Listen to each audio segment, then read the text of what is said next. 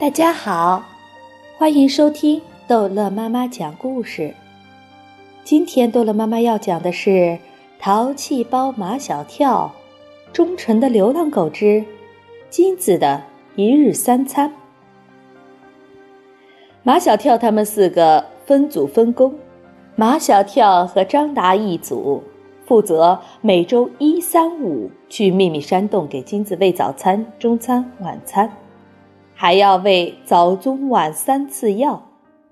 唐飞和毛超一组负责每周二四六去秘密山洞给金子喂早餐、中餐、晚餐，还要喂早中晚三次药。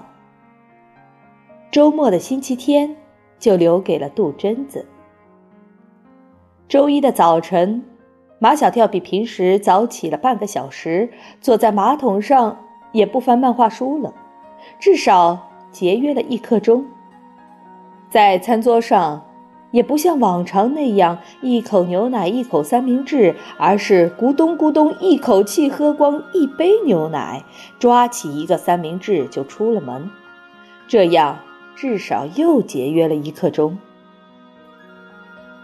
面对马天笑先生和宝贝儿妈妈无比惊讶的表情，马小跳的解释是：今天。他是值日生，好好有责任感。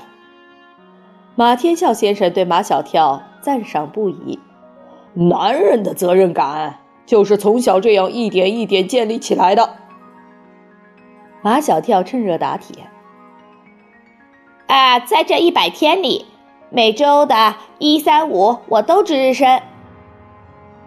宝贝儿妈妈的头有点晕了。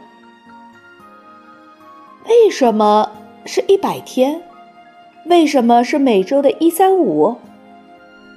马天笑先生才不管这么多，他对马小跳就一句话：“儿子，不要说每周一三五，就是再加上二四六，我们也支持你。”马小跳一路跑，一路啃着三明治，他想赶在张达之前跑到翠湖公园的秘密山洞。到了秘密山洞，张达已经在那里了。马小跳心里不得不服气，毕竟人家是敢和汽车赛跑的飞毛腿嘛。张达已经给金子喂了狗粮，正在给金子清理他拉的屎尿。马小跳问张达：“你给金子喂药了吗？”“混，狗狗粮里了。”马小跳已经习惯了张达的结巴，他明白张达把药搅拌进狗粮里喂金子了。马小跳去看剩狗粮的盘子，棕色的狗粮被金子吃得精光，盘子里还剩一粒白色的东西。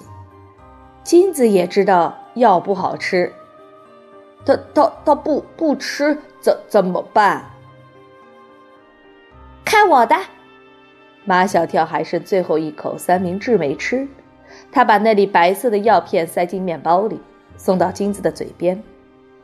金子一口就吃了下去。马小跳和张达要去学校了，临走时，他们再一次叮嘱笑猫和虎皮猫：“一定不能让金子乱动，如果他管不住自己，你们俩就一起摁住他。”小猫听懂了马小跳的话。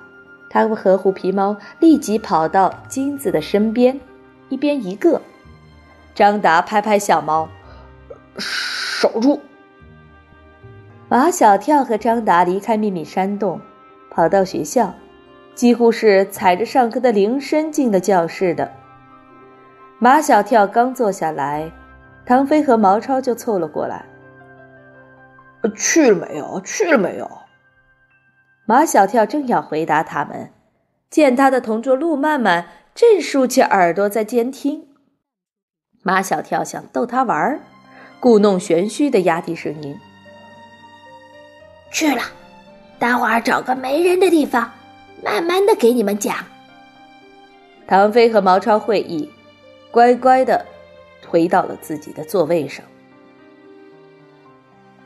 马小跳，一大清早。你去干了什么不可告人的勾当？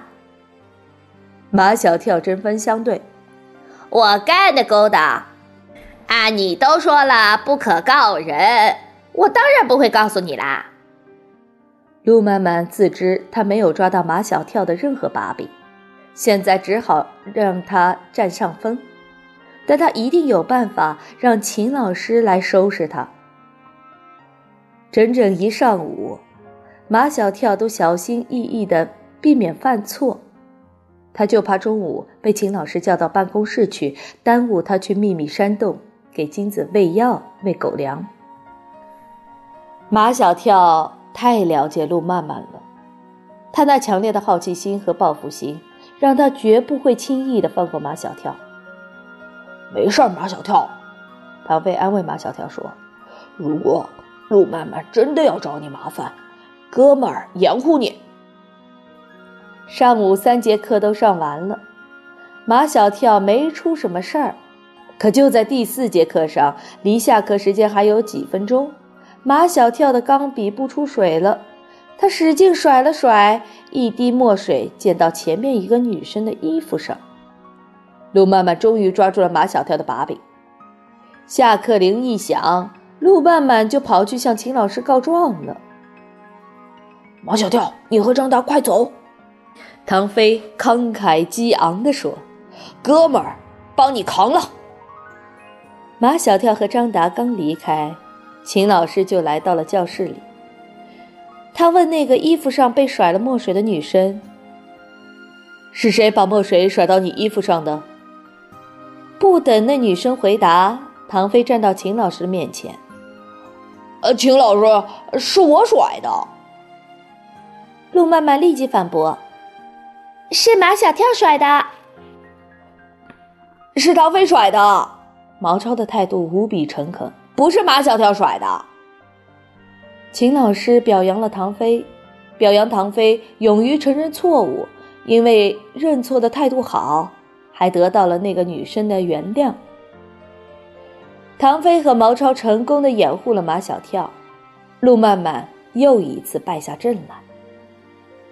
马小跳和张达一路狂奔，来到秘密山洞一看，金子老老实实的侧卧着，小猫和虎皮猫一边一个蹲在金子身边，这情形让马小跳和张达放心了。有小猫和虎皮猫这么守着，金子想动也不行。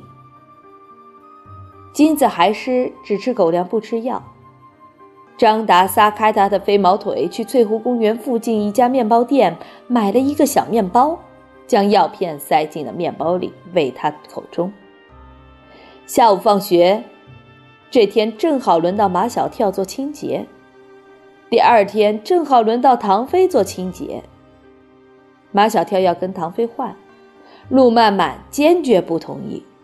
于是又闹到秦老师那里去。陆曼曼，你这是怎么了？秦老师对陆曼曼有些不满了。他们要换就换吧，以前又不是没换过。我总有一种感觉，马小跳今天在做见不得人的事情。秦老师，陆曼曼在诽谤我。马小跳叫起冤枉来。感觉是感觉，证据是证据，感觉不是证据。马小跳说的对，秦老师这一次站在了马小跳的一边。陆曼曼，你说马小跳做了见不得人的事情，要拿出证据，不能只凭感觉呀。马小跳和唐飞交换了做清洁，和张达一起跑到翠湖公园的秘密山洞，陪着金子吃了晚餐。餐后的水果是香蕉，张达将药片塞进了香香甜甜的果肉里。好了，这一集的故事就讲到这儿结束了。欢迎孩子们继续收听《淘气包马小跳》的故事。